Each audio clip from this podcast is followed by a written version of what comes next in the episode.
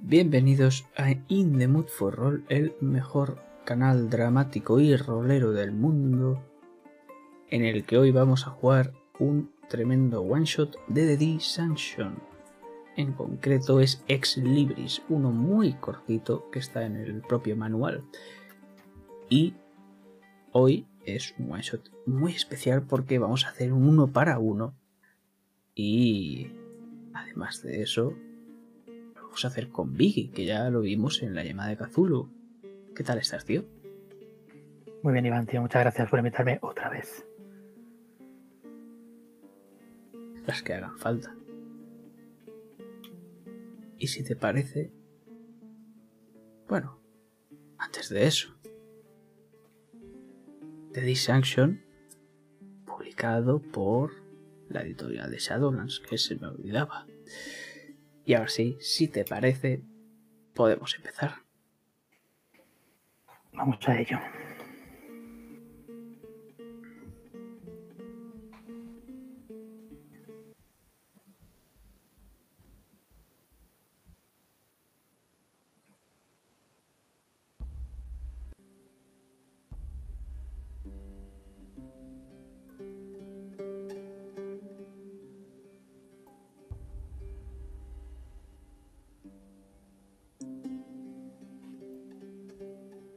Está anocheciendo. Un camino embarrado. Y no vemos nada más allá. No, no lo vemos porque ahora mismo estamos concentrándonos en tus pensamientos, en esa conversación que tuviste con John Dee antes de salir.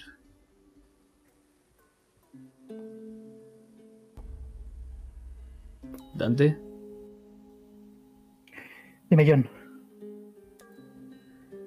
ha salido trabajo. Verás. Mi cuñado ha localizado un libro. Un libro muy importante. No sé si conocerás el libro de los nombres muertos. No. No, no, no. Se dice que lo escribió un cierto árabe que estaba bastante mal de la cabeza. Y el libro que ha desaparecido no es exactamente ese. Es una copia en la que está anotada por mi puño y letra. Por lo que comprenderás que esté por ahí circulando entre las personas está bastante mal, es peligroso. ¿Hasta qué punto peligroso? En malas manos podría arrasar con lo que queda de este mundo.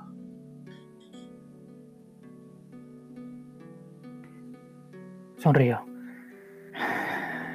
Por dentro estoy pensando arrasar con este mundo, este sucio mundo, y ver a la gente sufrir, como a mí me hacen sufrir a mí. ¿Por qué no? Pero tengo también unos códigos, y esos códigos hay que seguirlos, y a John Dee hay que seguir el código de John Dee, porque al fin y al cabo me mantiene con vida. Si nos sugiera cualquier propuesta de John, puedo ser pasto de las ratas. A pesar que me gustan comer ratas, no quiero que me coman a mí. Entonces, John, ¿por dónde crees que deberíamos empezar?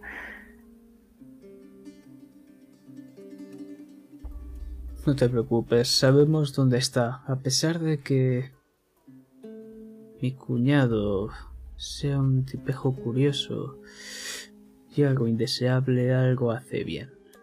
Y es que ha encontrado el libro. O al menos sabe por dónde está. Deberás viajar y de golpe volvemos a ese camino y se abre. Vemos una aldea y un cartel justo a tu lado que indica la aldea de Deptford. Allí, en la periferia, encontrarás la casa Gravel. Se cree que está ahí el libro. Tengo que robarlo, tengo que... Me están esperando para dármelo. ¿Qué voy a encontrar? No tengo la más remota idea, pero haz lo que sea necesario. ¿Lo que sea necesario, John? Sabe de lo que soy capaz. Bien, bien, bien. Pues si no hay más cosas que hablar, eh, creo que está todo dicho.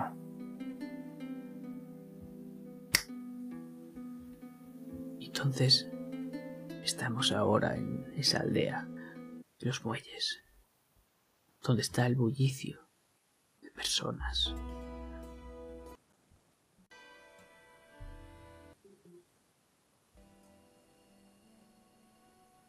Muchísimas personas. Algunas hacen tratos, otras están intentando subirse a esas barcas para ir a pescar, aunque sea de noche. O tal vez vayan a hacer otra cosa. Quién sabe, son los muelles. Y también hay algunos que van a dormir.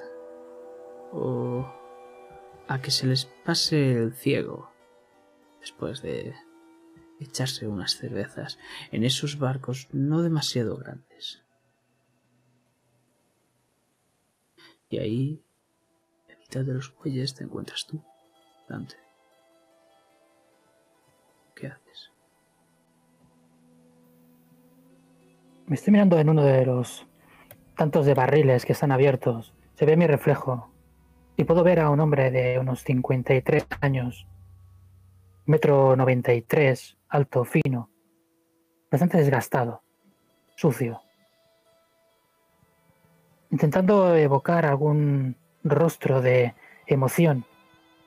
Porque Dante tiene rasgos sociópatas y le cuesta eh, sentir lo que las personas normales sienten y se guía por el sufrimiento de las personas menos la de John. No sé por qué siente que le debe algo y es que le debe, como he dicho, la vida. La gente me señala cuando voy por la calle. Algunos incluso me miran y me dicen bicho raro. Es que parezco muy raro. Pero lo que ellos no saben es que tengo más control de mí mismo de los que pueden tener ellos en sus vidas. Veo un, un hombre pasar con su mujer embarazada. Disculpe, ¿la casa de los Greber? Buenas noches. Está más alejada de los muelles. Pero debería antes ir a hablar con Edgar Bull. Es que está custodiando la casa mientras... Bueno, el dueño no está. No paro de dejar de mirarle la barriga a esta mujer.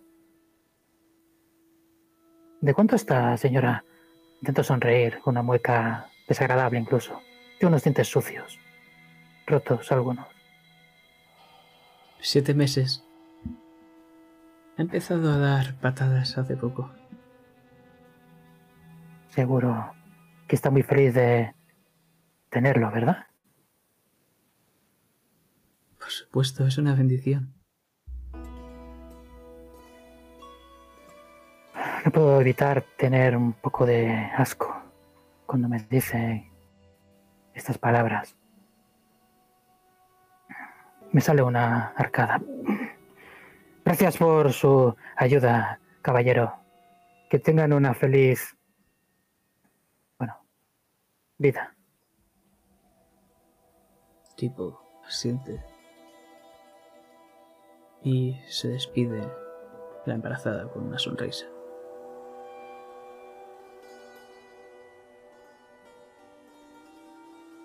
Me dirijo por donde me ha señalado este hombre, Argenbol. que custodia la casa. Voy por las calles de este puerto y de este pueblo sucias, así que igual paso un poco más desapercibido de como estoy acostumbrado. Hay mucho bullicio y huele como a mí me gusta, a sucio. Carne podrida incluso. Sí. Podrida.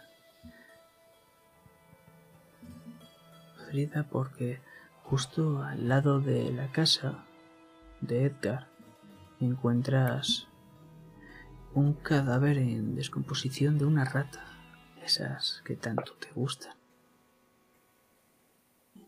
Me relamo los labios.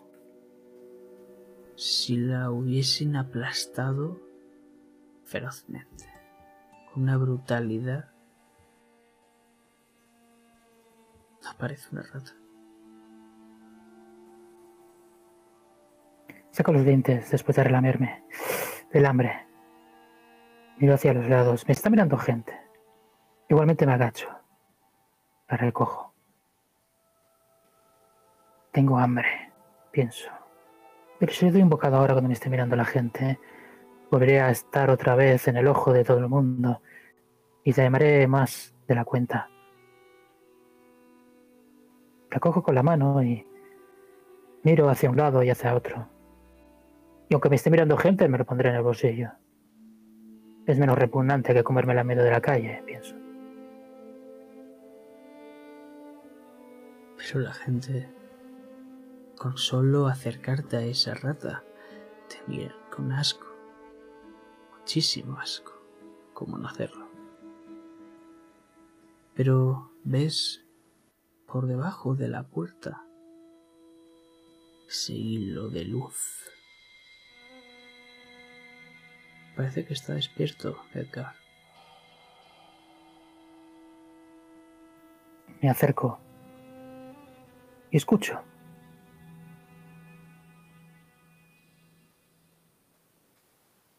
Pero escucho algo. Una butaca. ¿Cómo se está meciendo? Lentamente.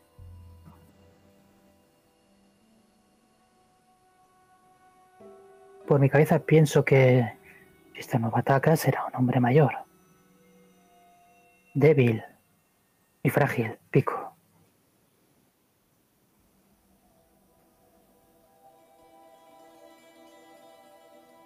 De golpe cesa el ruido empiezas a escuchar unos pasos lentos y arrastrándose por el suelo hasta que llega a la puerta y la abre un poco, la deja entreabierta que prácticamente se asuma algo más que su ojo. Tipo, como bien has dicho, anciano. Aunque viste decentemente, muchísimo más que tú. Sí. Señor Ball. Llámeme Edgar, por favor. Señora Edgar, estoy buscando la casa a Graver. Es usted, me dicho, el oh. guardián, ¿verdad? Sí. Viene a satisfacer su curiosidad con la exploración, con los viajes, ¿no? Debe ser un fan del señor Gilbert. Claro. No sé de qué me está hablando, en verdad. ¿Puedo pasar, señor Edgar?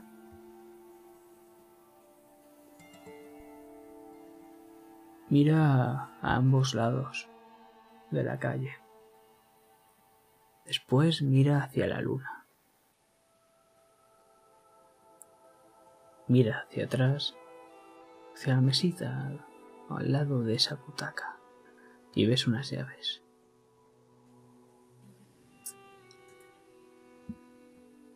Mire, esto suelo hacerlo por las mañanas, unas visitas y explico un poco sobre el señor Gilbert, pero usted parece un buen tipo.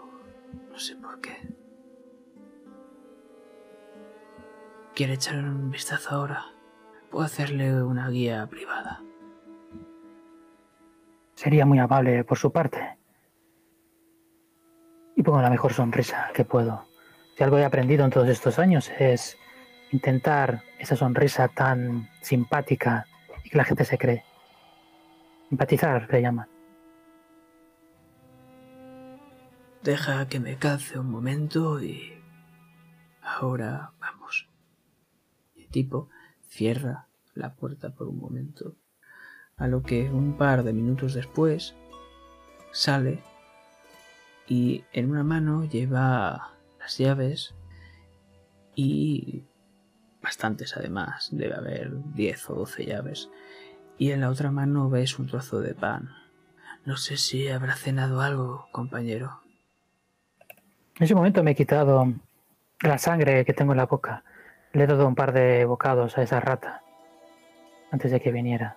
Pero claro, me queda algún trocillo de algún pelo muerto, un trozo de carne y hay seguro alguna parte de sangre seca que no puedo quitarme.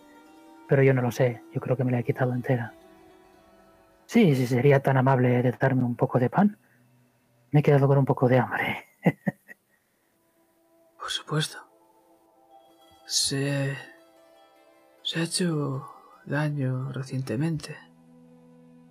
Tiene una herida en la cara. Ah, no sé. Me duele... No me duele nada. Igual me han dado algún golpe al venir. Los carmotos, el, el traqueteo. Bueno, será mejor que cuides tus pasos. Por aquí. Entonces, Y le sigo. le sigues a través de los campos porque sí, esta gran casa está en mitad del campo. Y abre la puerta con una gran llave, bastante oxidada además. No parece que la haya utilizado desde hace algún tiempo. Como he dicho, es una casa enorme. Aunque no tiene varias plantas, solo tiene una. Y lo que más te llama la atención nada más entrar son esas sábanas blancas que cubren todo. Y puedes llegar a percatarte, a imaginarte incluso que debajo de las sábanas podría llegar a haber una escultura de una mujer, alguna vasija, un mueble, por el contorno que hacen esas sábanas.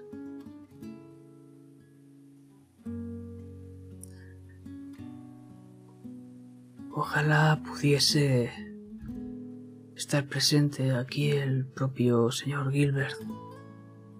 Es una pena lo que le pasó. Podría ¿Qué, contarle ¿Qué pasó? Hace un año.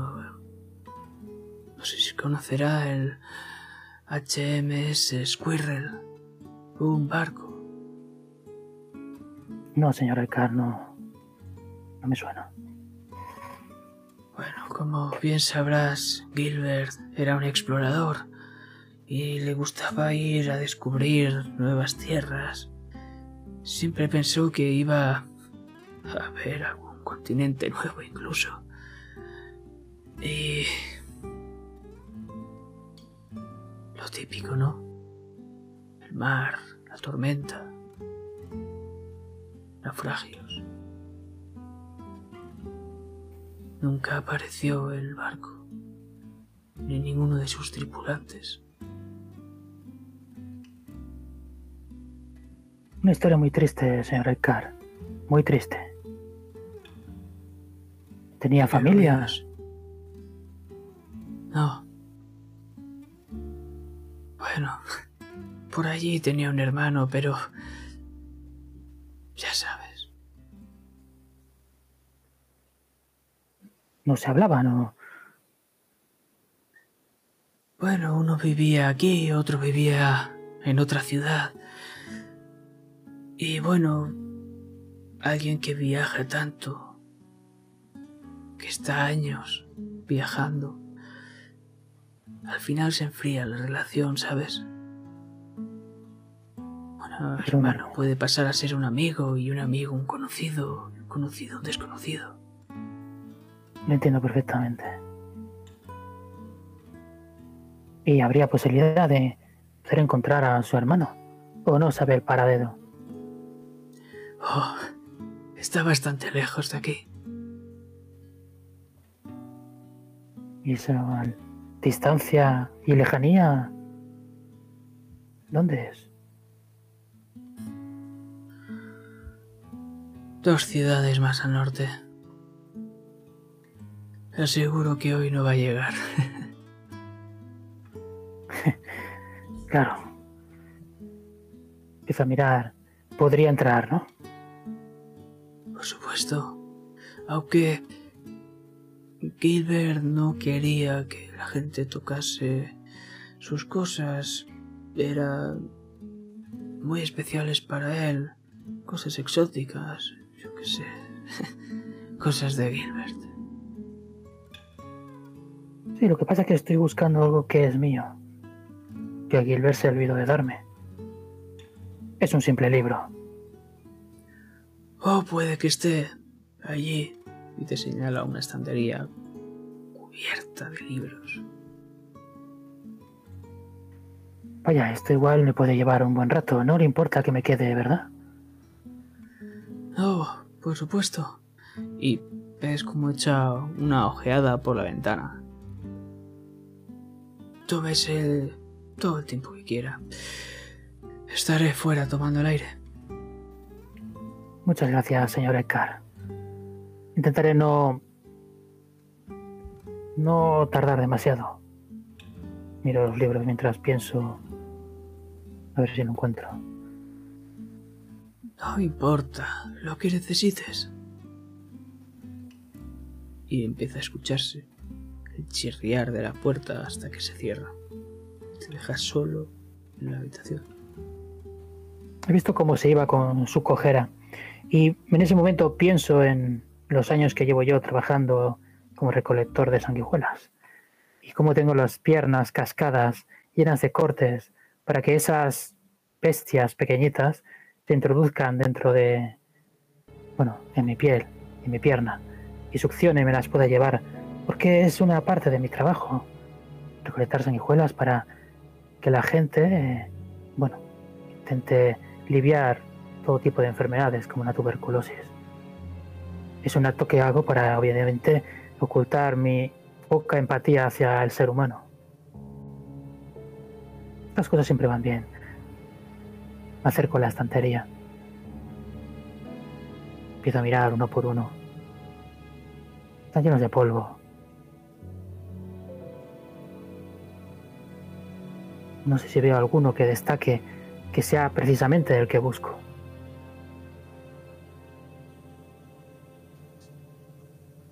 Destacan varios. Lo principal porque en algunas estanterías encuentras libros mordisqueados y mierda de algún animal pequeño. Ratas, pienso. Río. Pero desafortunadamente, para ti, para un fan de Humphrey Gilbert, no. Lo que encuentras son muchísimos, pero muchísimos registros de viaje. Todos anotados por el propio, propio Gilbert.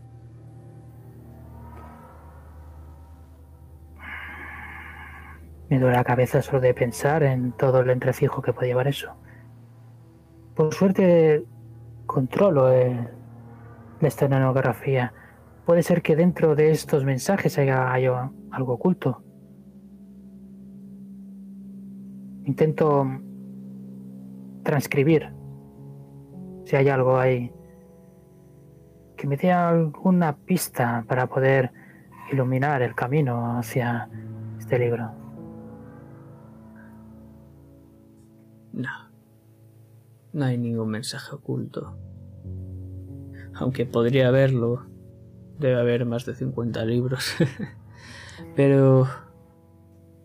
Eh, como te he dicho, son registros de viaje del propio Gilbert que datan desde principios del 1570, hace 10, 12 años, tal vez. Pero no encuentras nada que te llame la atención.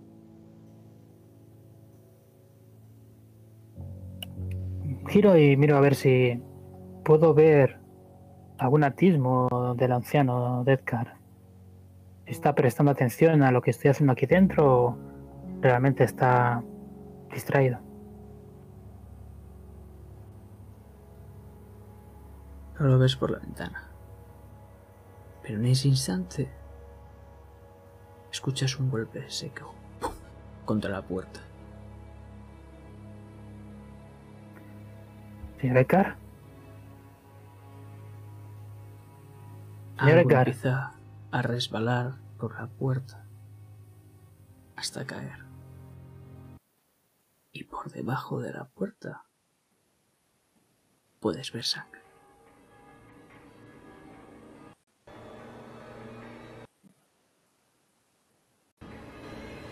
Lentamente hacia la ventana.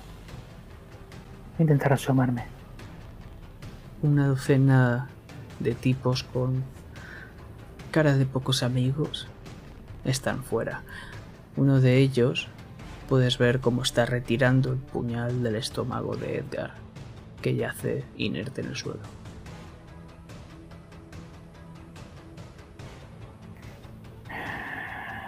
Voy a subir al piso de arriba, si es que hay, o es de una planta. No, es una casa de una sola planta, pero es muy grande, tiene muchas habitaciones. Y empiezas a escuchar golpes contra la puerta. ¡Pum! ¡Pum! Ves como dos tipos están empujando la puerta intentando derribarla. Voy a intentar salir rápido pero sin sprintar para intentar hacer el mínimo ruido posible. Seguramente vaya al, al de los golpes y ir a la habitación la más oscura. A ver si hay alguna ventana en una de esas. A mí la oscuridad se me da bien. Así que observo una, otra. Quizá en alguna haya una ventana que da a la calle. Intelectual.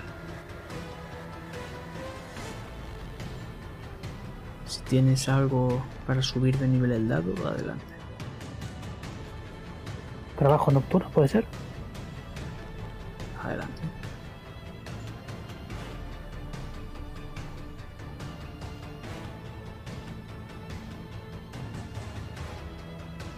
La hay. Muy alejada, por desgracia.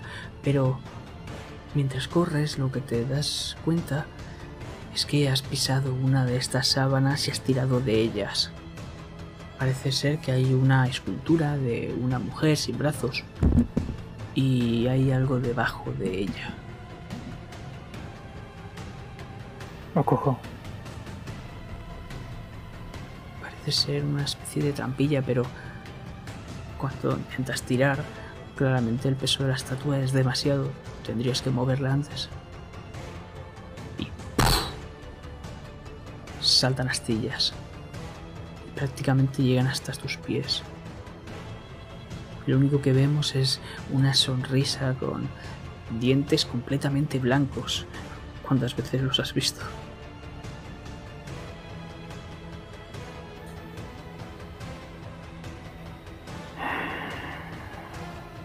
Voy a meterme dentro. Te señala. Matadle. Y los tipos, los que han derribado esa puerta, que están quitándose ahora mismo trozos de madera de sus ropas, empiezan a correr mientras desenvainan una especie de cuchillos bastante sucios. Físico.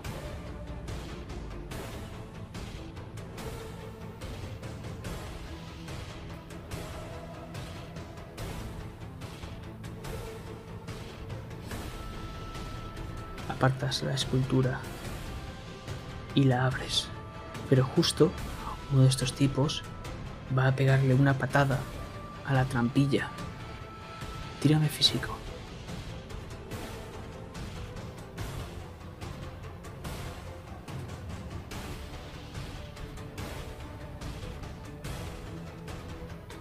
Pues mientras le propina la patada, el otro intenta escabullirse por el lado para intentar acuchillarte en las costillas, pero creo que no lo va a conseguir, ¿verdad? No. Lo he visto venir. Lo he visto venir y ese cuchillo no es para mí. Me zafo de él. Y voy a intentar otra vez, si puedo, tirar de esa estatuilla. Quizá abajo está más oscuro y desde luego eh, es el único camino. Esos tipos son 10 fuera y dos dentro. Imposible que salga con vida. Tienes suerte porque has desestabilizado a este tipo haciendo que caiga sobre el otro. Y justo tienes ahora esa trampilla para ti. Solo para ti. Tiro de ella. Tiro de ella hasta que se abra de golpe. Vemos desaparecer en la más absoluta oscuridad. Y el golpe de la trampilla cerrarse.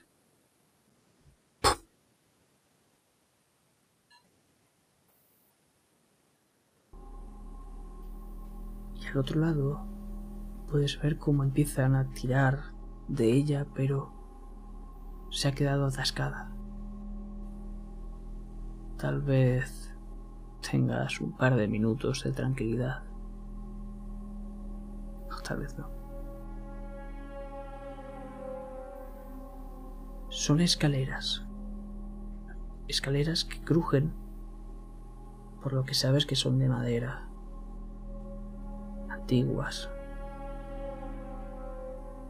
Y tras unas unos 10 escalones total oscuridad, puedes palpar lo que parece una puerta metálica.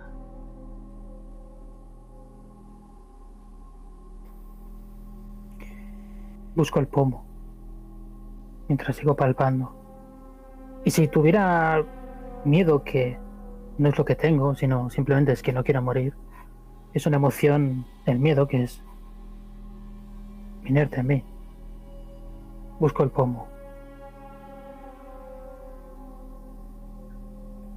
Lo encuentras. Parece oxidado, pero si lo fuerzas un poco, acaba cediendo. Y esa puerta de hierro se abre.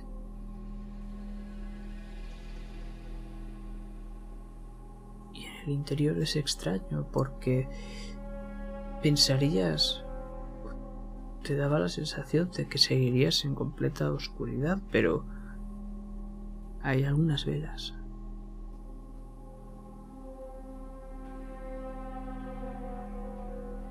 Y no solo eso.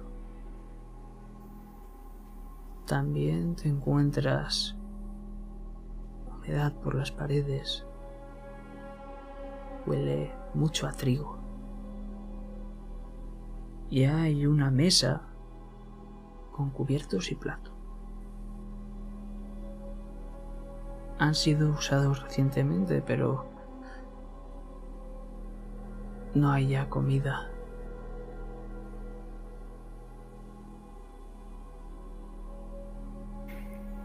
Huelo ese trigo y estoy viendo que estos platos están llenos todavía de, de comida. Habrán comido una o dos personas quizás. No lo tengo muy claro. Una. Claramente es una. ¿Qué hace esto aquí, aquí abajo. Si tuviera que pensar una clase de persona que viviera aquí, sería sin duda alguien como yo. Hola. ¿Hay alguien ahí? No hay ninguna respuesta. Cierro la puerta por la que he venido. Intento atascarla con alguna silla que vea o algún mueble. Lo haces con una caja. Una caja que te llama mucho la atención, no solo por el logo, el logo grabado, que lo reconoces con facilidad, sino con las propias eh, palabras y letras. En un color oscuro pone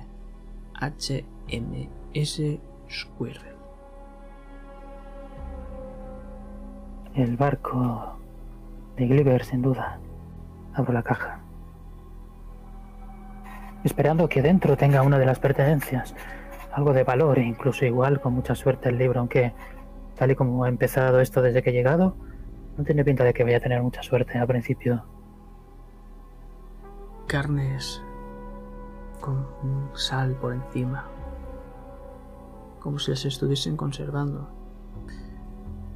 Entre ellas, mierda, mierda otra vez. Un roedor.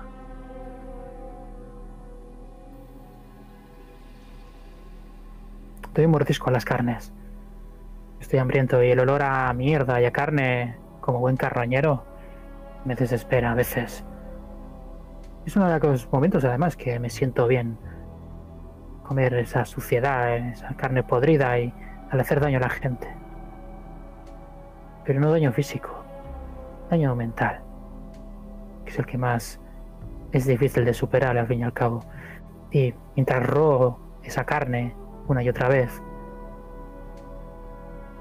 no veo nada más, solo carne, ¿verdad? Sí, en esa caja solo hay carne.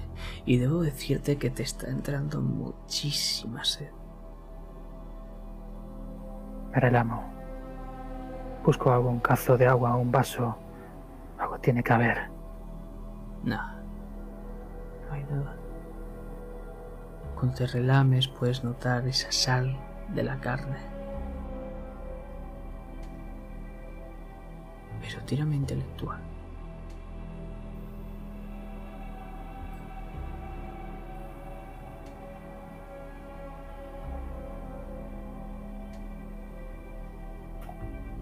Otras cosas, puedes ver retratos de Gilbert, incluso una escultura de él. Un hombre joven con una larga melena.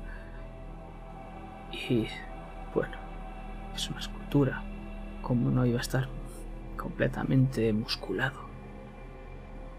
Seguramente fuese delgado o un simple gordo. Pero claro, es una escultura. ¿Cómo van a representarlo así, no? Pero no, eso no es lo que te llama la atención.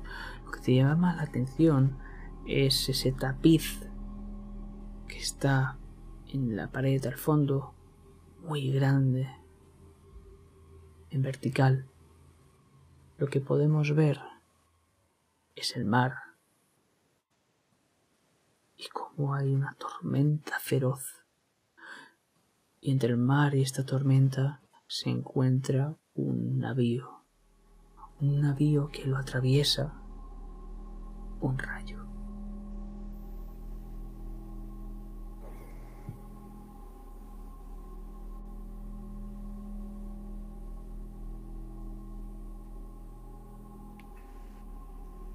Me relamo otra vez la boca, la tengo muy seca. Puedo notar como apenas tengo saliva ya.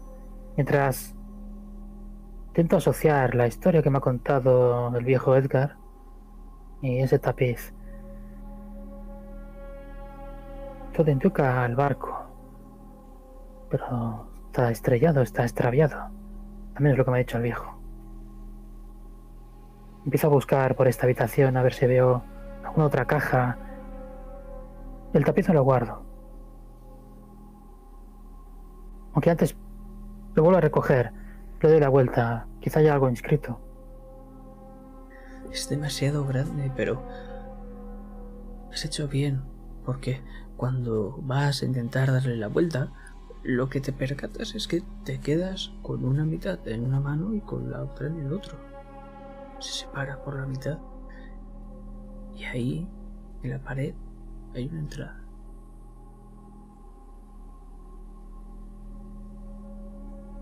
Me asomo. Busco algún alguna vela de las que estaban tinteneando cuando he venido. Y la cojo. La acerco a esta pared.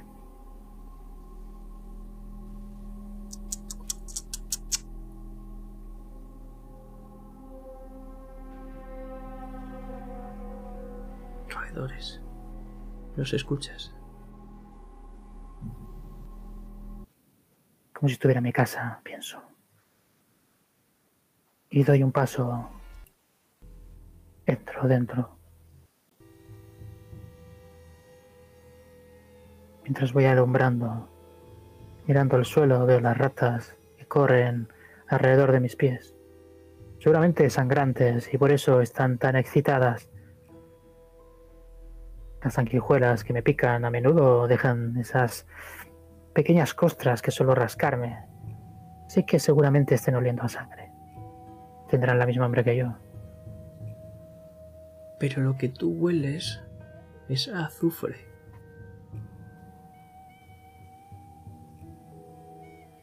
Y también la sangre. Porque vas dejando un pasadizo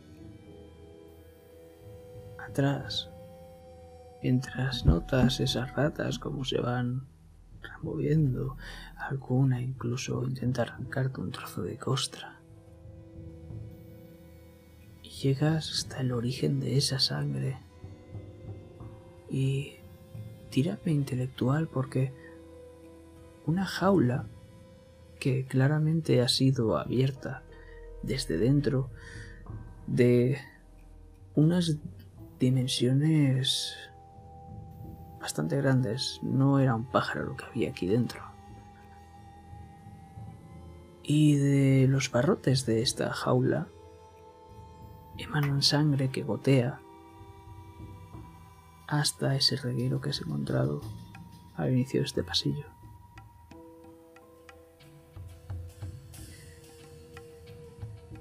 Y ahí lo notas.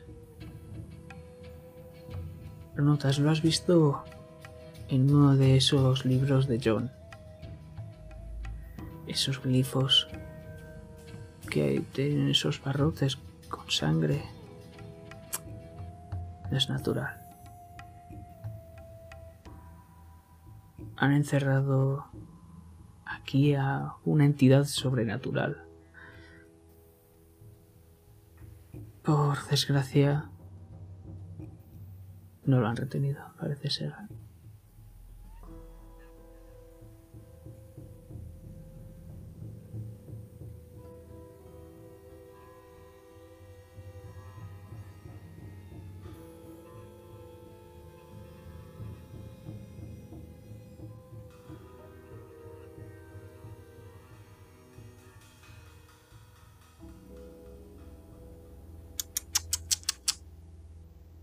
Más ruidos de esos roedores al final de esta sala. Pero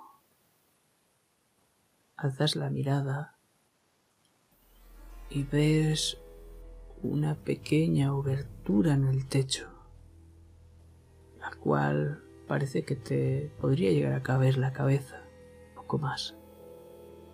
Y ves luz de arriba. ¿Es luz de la luna que estaba alumbrando esta noche o es una luz tinteneante como la vela que sujeto? Como la vela. No ves la luna, ves techo de madera. Parece ser que aún estás en los dominios de el señor Gilbert. escuchas algo, pero de momento no lo ves. ¿Qué haces? Apago la vela, porque me está alumbrando la luz de arriba.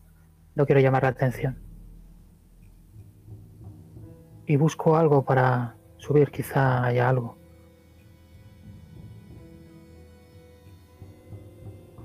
Sí, alguna mesa. La arrastro sin hacer, sin intentar hacer mucho ruido. Aparto alguna que otra rata, le doy una patada. Otra la piso. La cojo. Y me la guardo porque ya he comido. Subo por la mesa. Intento hacer el menor ruido posible.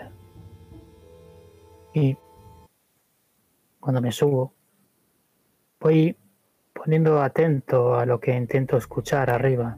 Algún sonido, algún, alguna conversación. Huele más a azufre. Pero lo que ves es a estos hombres cómo están entrando en esta estancia y hay unos cuantos libros, bastantes menos que antes. Su cuero es bastante extraño, cada uno es distinto. Y en alguno incluso llegas a alcanzar a ver un pentágono. Algo extraño. Pero esos libros no te dan buena espina y ves como el cabecilla, con esa sonrisa asquerosa, vestido completamente de negro, se acerca a uno de ellos.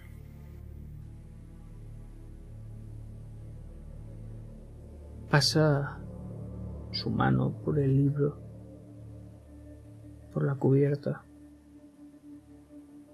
Se mira la mano y se limpia el polvo de los dedos. Lo abre y lo ojea rápidamente para acto seguido cerrarlo de golpe y mirar a ambos lados. Y ahí está. Una rata que lo está mirando, completamente embobada.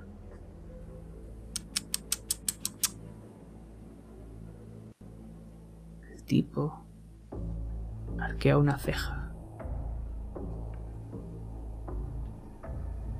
Cuando va a propinarle una gran patada, pasa algo extraño. Y es que esta rata empieza a dar espasmos y algo en su interior está revolviéndose. Y empieza a oler azufre. Y justo en ese momento ves como este hombre rápidamente da una vuelta por encima de una mesa y se pone a cubierto. explota la rata. Y ves como uno de esos hombres cae al suelo de golpe, con huesos de rata clavados a través de ese rostro. Pero sabes que es lo mejor, Dante. Que algo está correteando y escalando por tu pierna.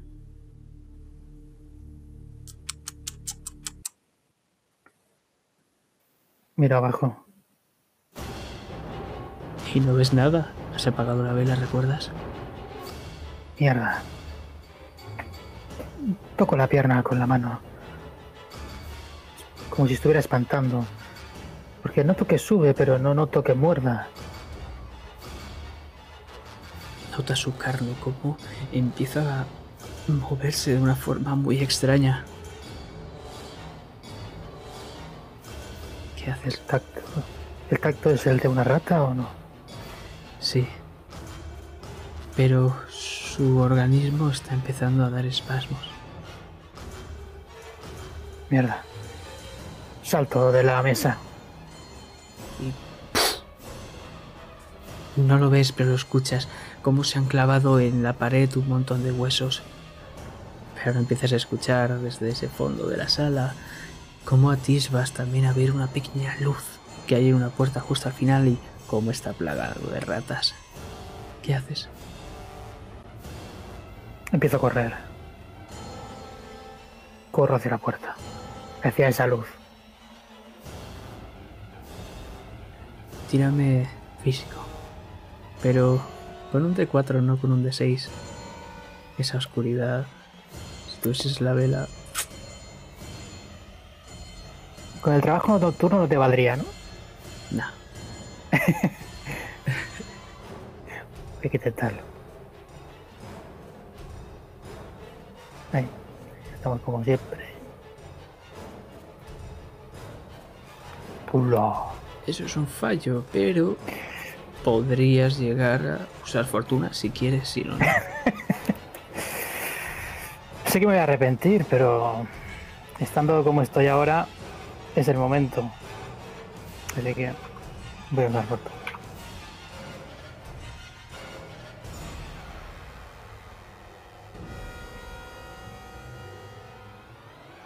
Pues repite la tirada, por favor.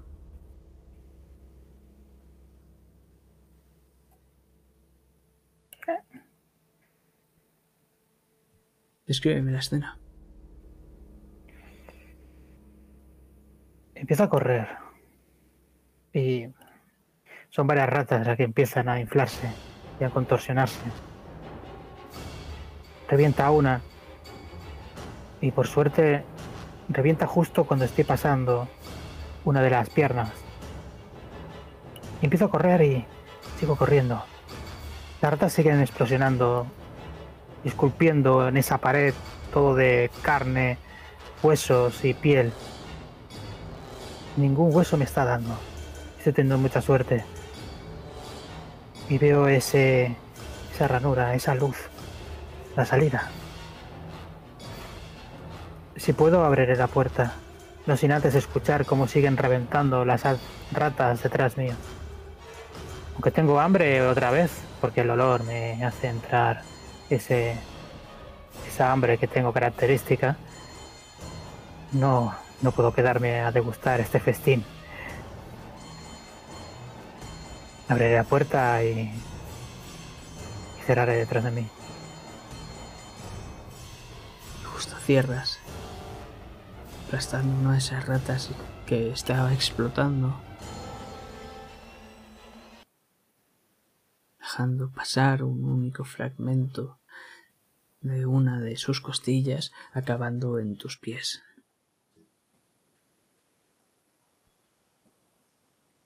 Y dejan de estallar. Pero ahora mismo estamos en un lugar totalmente distinto. Está muy iluminado y huele a productos químicos. Hay mesas, mesas de laboratorio en las cuales hay sangre y compuestos químicos. No tienes ni idea de qué son, pero ese olor a azufre lo reconoces, el mismo que el de las ratas, y es más, puedes ver a una rata como ha sido abierta en canal y su piel ha sido clavada con unos pequeños alfileres. Sus entrañas, aún palpitantes, se están mezclando con un líquido verduzco y viscoso.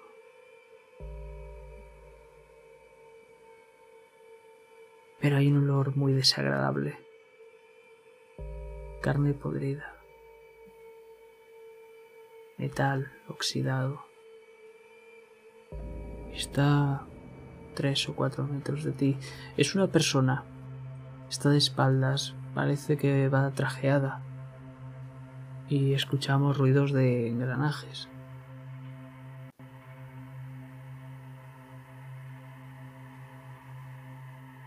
¿Qué es lo que haces? Lo primero es que me acercaré a esa rata direccionada y mientras miro dulcemente ese líquido verdoso como está por sus entrañas, justo al lado hay otra rata abierta y cojo sus vísceras y no puedo evitar ponerme con los dedos en la boca y relamerme. Oiga, mientras me chupo los dedos. Oiga, me acerco al hombro. Notas como te escucha y por un momento hace un pequeño gesto con la cabeza. Has captado su atención y lentamente empieza a girarse. Y tírame a desentrañar porque lo que vas a ver es una amalgama de carne putrefacta y mecanismos de relojería unidos para formar a un humanoide. Y en el corazón, lo que debería estar en su pecho, en, la parte del corazón, hay un reloj con sus manecillas. Pues ve y van girando.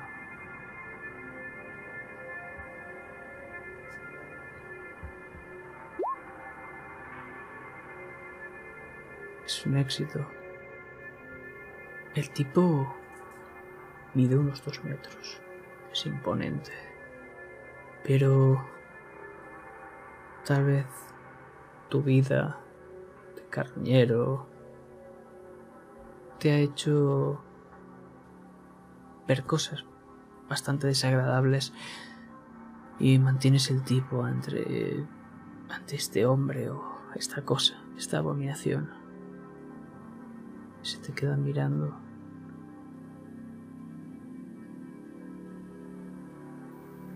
Voy rodeando. ¿Sabes hablar o comunicarte? Me tropiezo es una rata. Voy ladeándome y casi lo tengo de frente.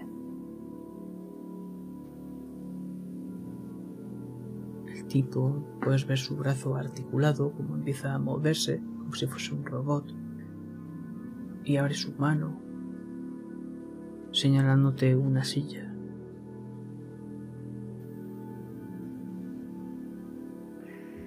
Me acerco a la silla y observo lo que hay en la mesa. Observo un poco toda la habitación mientras estoy sentándome. Ves a un montón de ratas, muchos experimentos fallidos porque han reventado. Algunas ni siquiera han llegado a reventar, simplemente están muertas y otras pues están cosidas y están moviéndose. Y este tipo se te queda mirando y ves como su boca que está cosida con alambre, su mandíbula, empieza a abrirse lentamente. Soy Clement. Vale, Clement, soy Dante, Dante Hugo. Estoy buscando un libro. No te voy a preguntar qué coño haces aquí, ni lo. ni me interesa. Solo busco un libro. ¿Qué, qué libro? Eh, les digo el libro. Es. Ex Libres. Es de un buen amigo. Lo necesito. Lo tenía Gilbert, pero no era suyo. Es como Clement. Su cabeza mira hacia abajo y su rostro se vuelve algo más sombrío.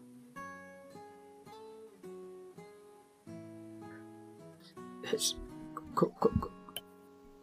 es el libro. Me, me hizo. Y se toca el pecho. ¿Te hizo esto? Lo siento. Vale, este libro no es para cualquier persona, como habrás comprobado, así que si sabes el paradero de él, lo mejor es que se lo lleve al propietario. Y que no le pase a la gente lo que a ti.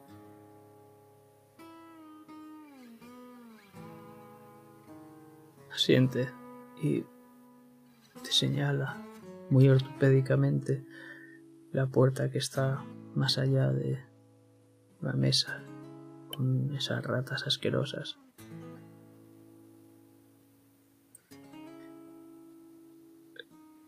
Pu- ¿Puedo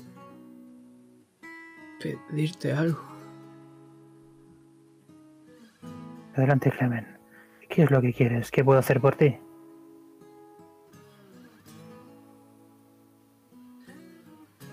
que, que, que Gilbert me creó con el pro- pro- propósito de...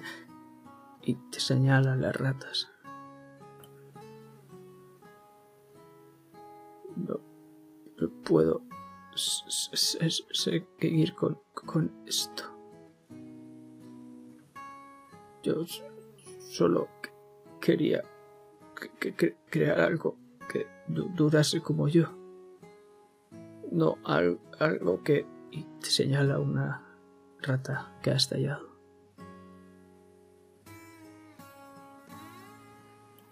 ¿Cuánto hace que dejaste de ver a Griver?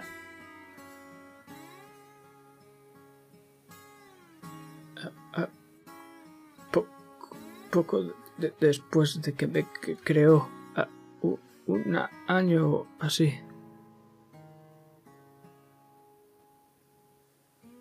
Me levanto.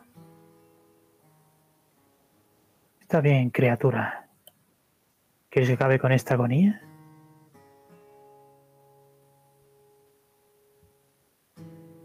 Te señala tu corazón. Y después se señala suyo. Sí. Ve- ve- Verás. Siempre he podido acabar yo. Y se señala a sus manecillas. Si- Simplemente tengo que pararla con un- una mano. Pe- pe- pero no, puedo. Me asusta. Te- Tengo mi miedo. Ese momento me da mucha rabia. Porque siente. Y a mí me jode que sienta, porque yo no siento. Me pongo detrás de él. Y no pensaba hacerlo por él, pensaba hacerlo por mí. Y ahora con más razón que nada. Porque esta cosa que no es real, bueno, que no se ha creado, nada más que seguramente por el libro, no es como yo.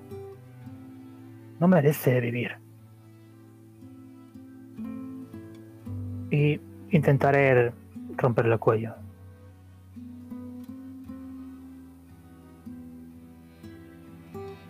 Lo haces. Escuchas un crack metálico y ves cómo se te queda mirando. Y su vida, su abominable vida, no se apaga sus ojos. Y te señala otra vez esas manecillas de ese reloj que tiene en el pecho. Te- y lo que hagas, si no es aquí, se señala el pecho otra vez.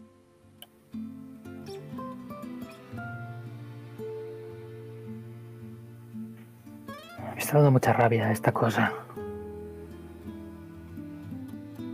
Y intento introducir la mano en ese reloj. Y quiero arrebatarle la vida, o lo que sea, que es lo que tiene. Es algo viscoso, pero a la vez grasiento. Llegas hasta esas manecillas. ¿Qué haces con ellas? Tiro fuerte, con rabia. Pensando en que él siente miedo y emociones. Eso me da mucha rabia. Y ves cómo va a abrir la boca, pero ya no sale ningún sonido. Y simplemente cae al suelo.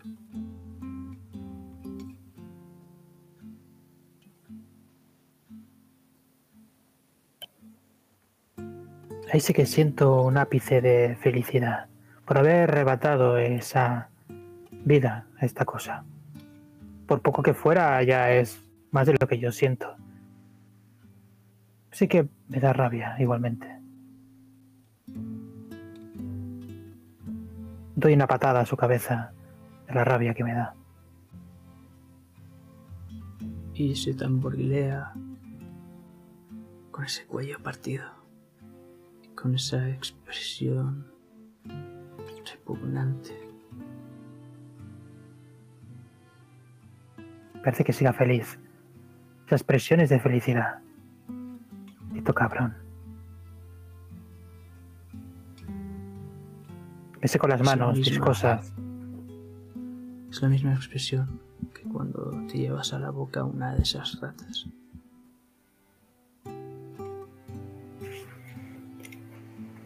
algo frustrado, a pesar de que por lo menos he sacado algo. Si es verdad lo que me ha dicho, detrás de esa puerta debería estar ese libro. Y voy a cruzarla. No sin antes echar un último vistazo a Clemen, que encima tenía nombre. Que joderse.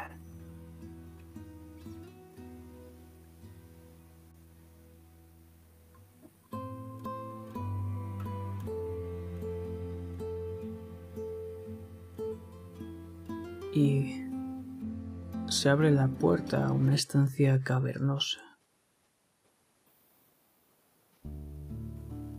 Grande, con muchas más cajas del HMS Squirrel. En el centro de la sala vemos un cadáver viviente cómo se lleva las manos a una de ellas al cuello y la otra a su oído izquierdo mientras está gritando cosas incomprensibles.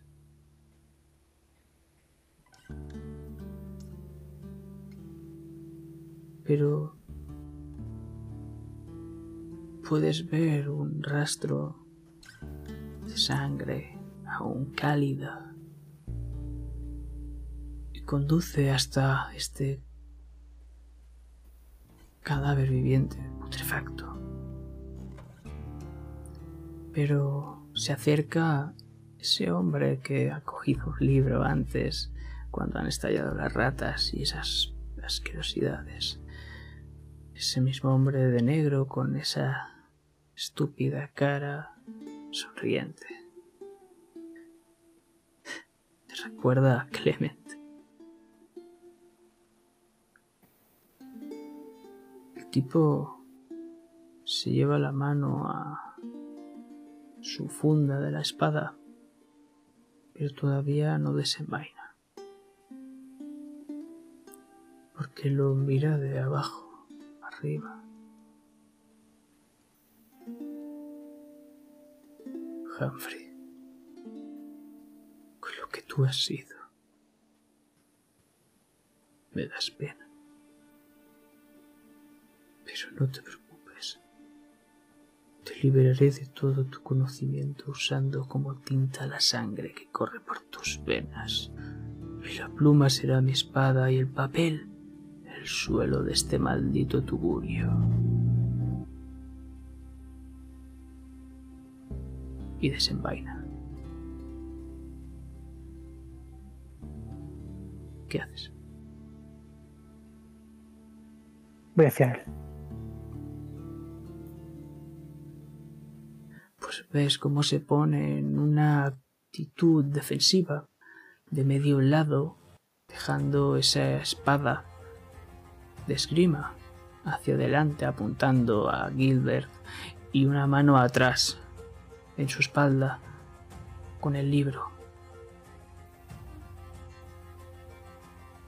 Y se lanza contra él.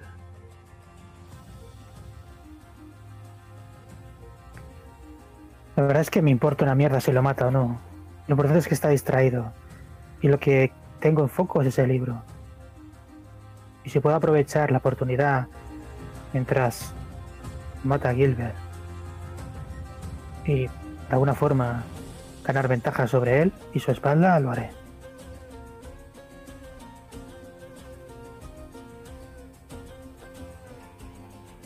Físico. Si puedes añadirle algo, adelante. Creo que no. A ver. No. Pues tira.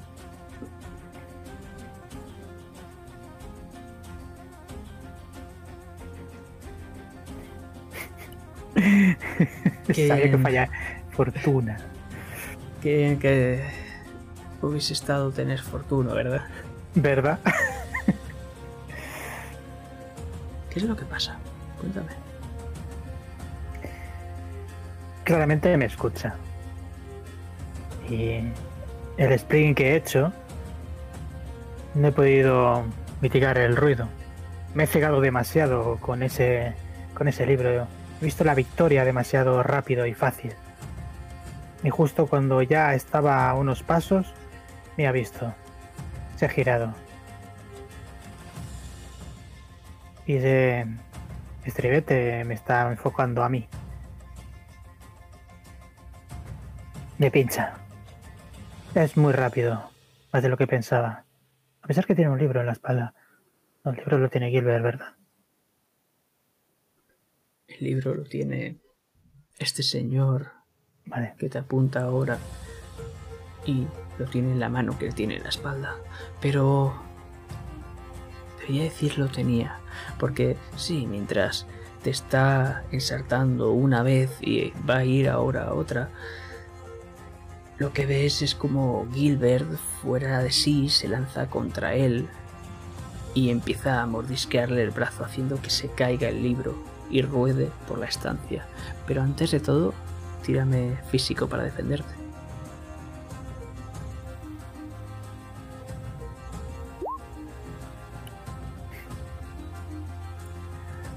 La primera te había ensartado el hombro, pero ha sido algo muy poco profundo. Has podido apartarte a tiempo antes de que te lo jodiese para siempre. La segunda iba al corazón, pero... ¿Qué clase de esgrima es esa? Menuda basura. Te has hecho a un lado con facilidad. Y ahora mismo, este hombre te mira y luego mira al libro. ¿Qué haces?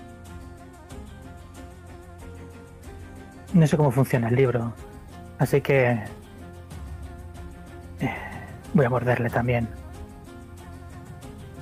Con mis dientes rotos y negros y seguramente llenos de enfermedades, le voy a morder. Pero voy a ir al cuello. Si puedo, claro. Sí, y además tienes un dado de bonificación o como se diga. Subes el nivel de dado básicamente porque Gilbert estaba molestándole. Vale.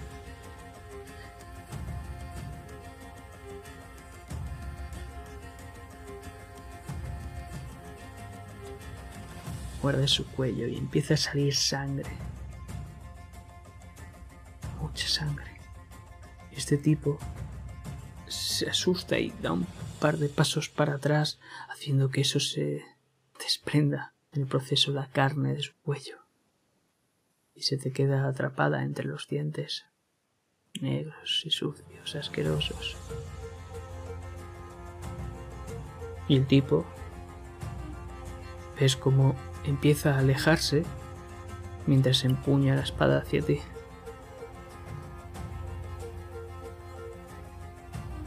pero rápidamente la cambia a Gilbert y le asesta una estocada justo en el ojo. Le atraviesa de pleno, pero la quita.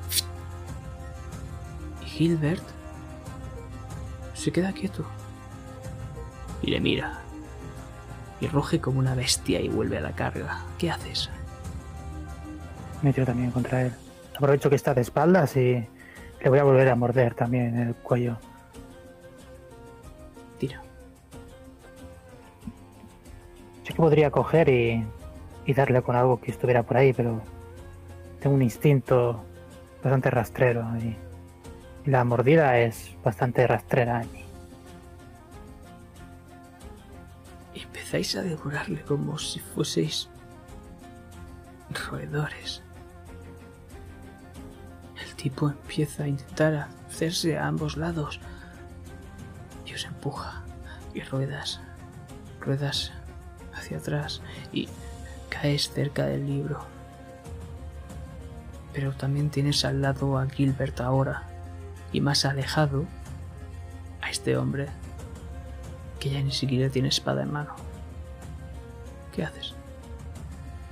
Primero todo de relamerme porque tengo todavía trozos de carne y sangre, lo cual sabe diferente a una rata. Esto es más sabroso. Miro a Gilbert, me lo quedo mirando fijamente. Alguna ¿Ves? mago. Una mirada de furia y que en cualquier momento va a saltar ahora a tu cuello. ¿Lo tienes claro? Señor, enseñe los dientes. Y me tiro con él también. Si solo tiene que quedar uno, solo tiene que quedar uno. Que le han metido un estillete en el ojo. Ni se ha mutado. Así que voy a intentar reventarle los ojos hundiéndolos. Tira, esta vez es un D6 normal.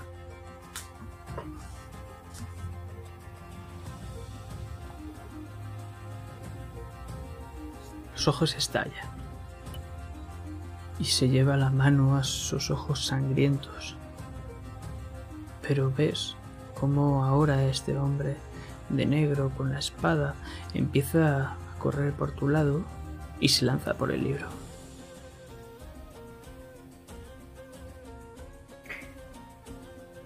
Intentaré ponerle un- una zancada con la mano. Físico.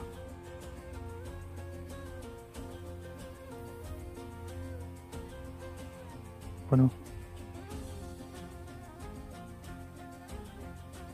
El tipo había llegado a coger el libro, pero has hecho que se caiga al suelo, haciendo él que el libro ruede hasta ti. ¿Qué haces? lo cojo. Lo abro por las primeras páginas que veo. Es a la suerte. Y lo primero que vea, lo leeré. Me da igual lo que es, porque no entiendo. Pero sé que puede hacer este libro.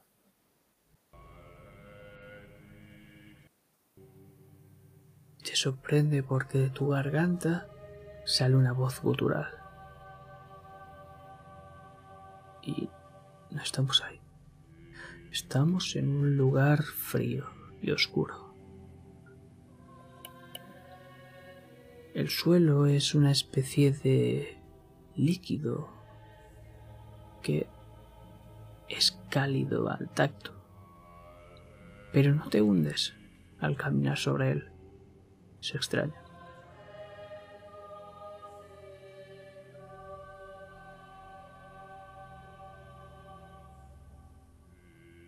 ¿Qué haces?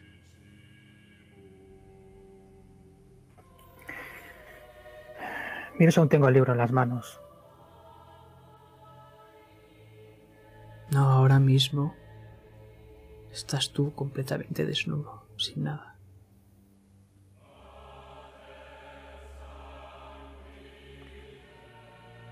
Parece que podemos ver cómo está totalmente de cintura para abajo, el cuerpo lleno de cortes y de heridas. Parece que tenga alguna enfermedad realmente. Pero no, simplemente son heridas y cortes hechos expresamente para esa caza de, de sanguijuelas. Y el primer nombre que me sale por la boca es John.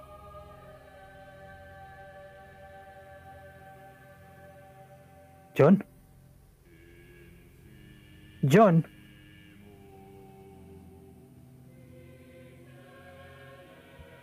Y cuando lo llamas, una sombra rojiza se materializa a unos cuantos metros por delante de ti. Ves que tiene algo en la mano, como una especie de soga que se mete dentro de este líquido.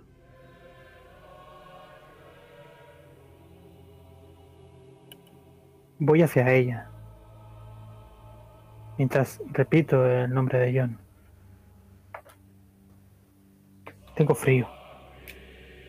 No miedo, porque no puedo sentir esa emoción. Pero sí estoy alerta. Estoy atento. Esta sombra completamente irregular e irreconocible está mirando constantemente a el final de esa soga que está abajo, en el suelo, en el líquido. No te presta atención.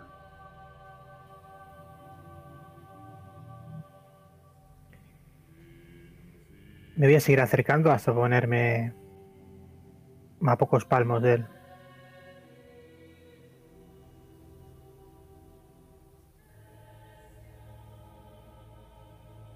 No hace nada más que mirar la soga.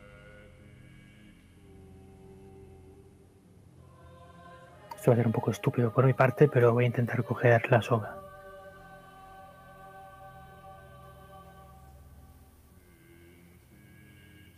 Tírame sobrenatural.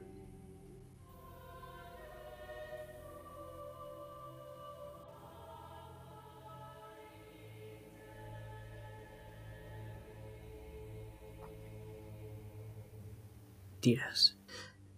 Y es algo extraño porque tus pies se mantienen en la superficie de este líquido, pero al introducir las manos para coger la soga tirar de ella, puedes ver cómo efectivamente se meten en este líquido.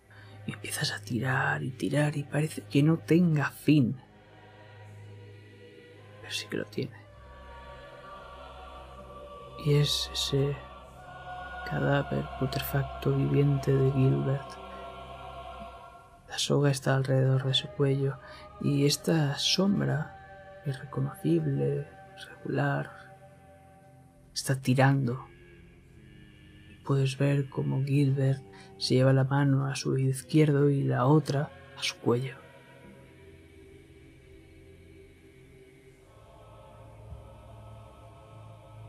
Pero volvemos. Porque vuelves a tener la ropa puedes ver a ese hombre de negro, sin espada, lleno de sangre, mirándote con miedo y tú lo ves. Ves a Gilbert como tiene una soga rojiza, como líquida en su cuello y como hay una criatura asquerosa, una masa de carne con unos ojos rojizos que lo único que hace es tirar para ahogar a Gilbert mira, mira cómo se ahoga. ¿Qué haces? No me he dado cuenta, pero tengo una, una sonrisa en el rostro. Estoy gozando este momento. Miro el libro y ahora sí que lo observo un poco mejor. Estoy sintiendo algo. Está escrito en algún idioma que yo comprenda.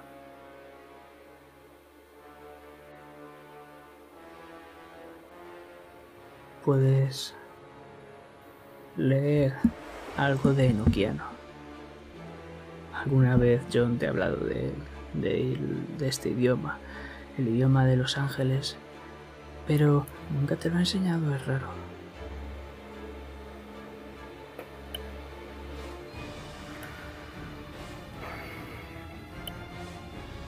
Voy a seguir viendo cómo, cómo matan a Gilbert. Y me quedaré mirando a este asqueroso. Cómo se desangra. Y si viniera hacia mí volvería a recitar algo. Tiraría dos, tres páginas hacia adelante.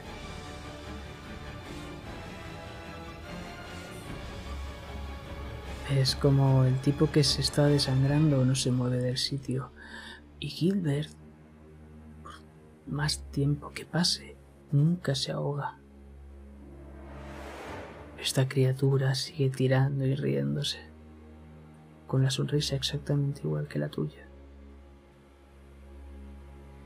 Cierro el libro.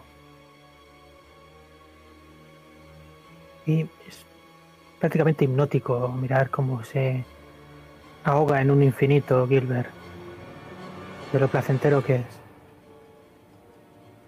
Me acerco a- al guardia. Miro por donde sangra. Y con mis manos voy a intentar abrirle la herida un poco más.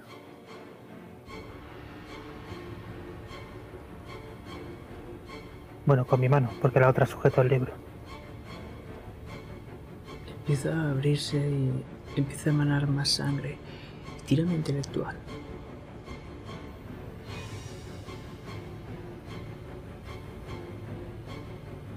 Te has percatado.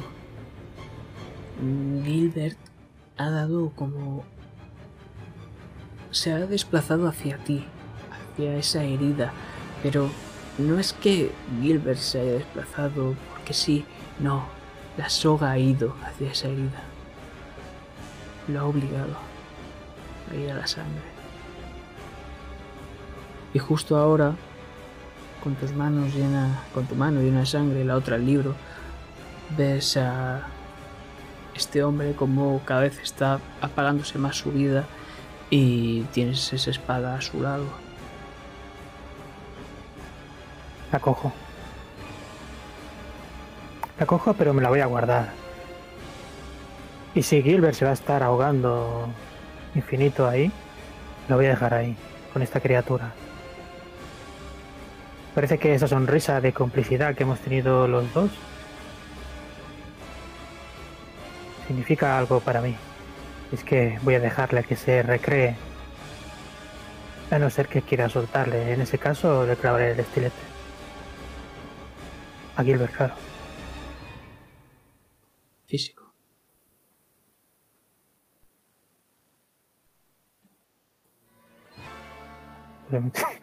Creo que hacía tiempo que no sacaba tantas, tantos seis de una tirada. Una aventura, querido.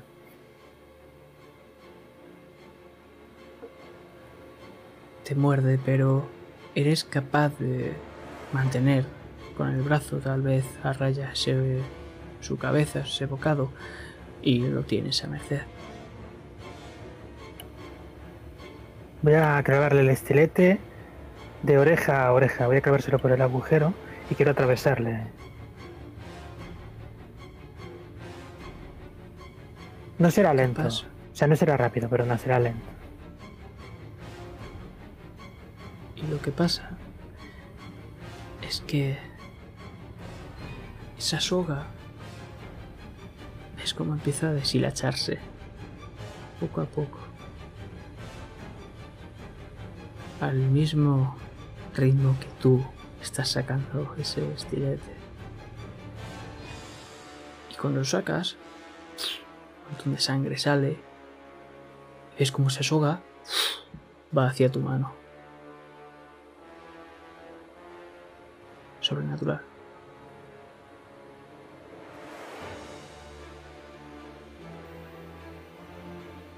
Ahí está. Eran Es una demasiados. pena. Porque esta soga empieza a enrollarse como si fuese una serpiente. y empieza a estrangularte. Y ves cómo esta criatura empieza a desplazarse, yendo hacia ti, con una sonrisa en la cara. ¿Qué es lo que haces?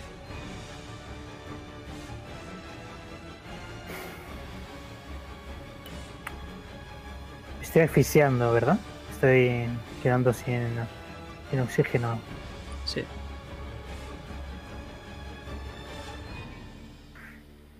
Sé que no puedo matar a esta cosa, o quién sabe. Cojo el libro y recito lo primero que sale. Sobrenatural, tienes un dado menos. Lo que te puedo decir mientras es que cuando se ha enrollado esa soga a tu cuello, Gilbert se ha desplomado al suelo y se ha convertido en polvo.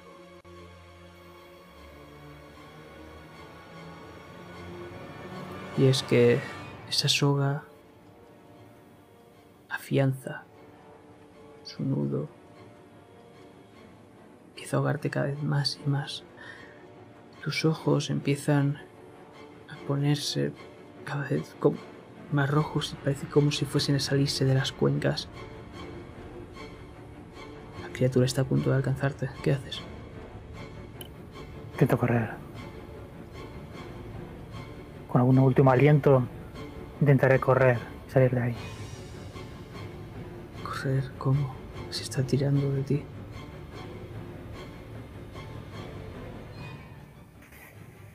Cojo el estilete entonces. Y... No sé si haré algo contra esta cosa sobrenatural, no creo, pero se lo tiraré directamente a modo de intentar clavárselo en el corazón. Sería la idea, si es que tiene, claro. Lo lanzas y se atraviesa. La criatura ni se inmuta.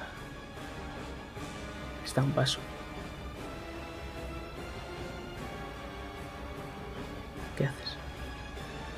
Y la última acción será intentar volver a leer ese libro. Sobrenatural. Y tienes otro nivel más aparte del que tenías. O sea que tiran un de 4. Es un tentar a la suerte. ¡Ah! Y es un fallo. Vaya. La criatura te alcanza. Y que es lo último que vemos de ti. Lo último que vemos de mí es cómo esos ojos saltan de las cuencas reventando hacia afuera. Y cómo la lengua sale morada completamente, los ojos, los labios, perdona, totalmente morados. Y se va apagando poco a poco el aliento de Dante.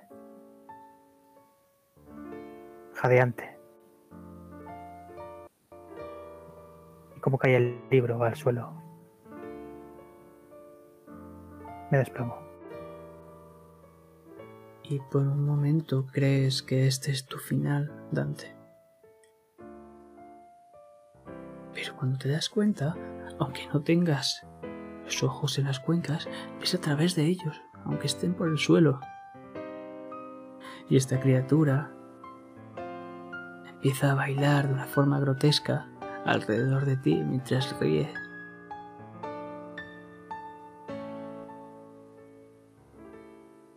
Y es que tú, tu rostro, no,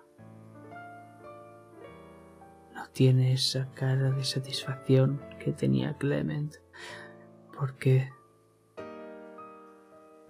ahora realmente, ¿qué te diferencia de él, Dante? Te lo puedo decir, él puede morir, él ha muerto. Y tú nunca lo harás. Gracias por jugar.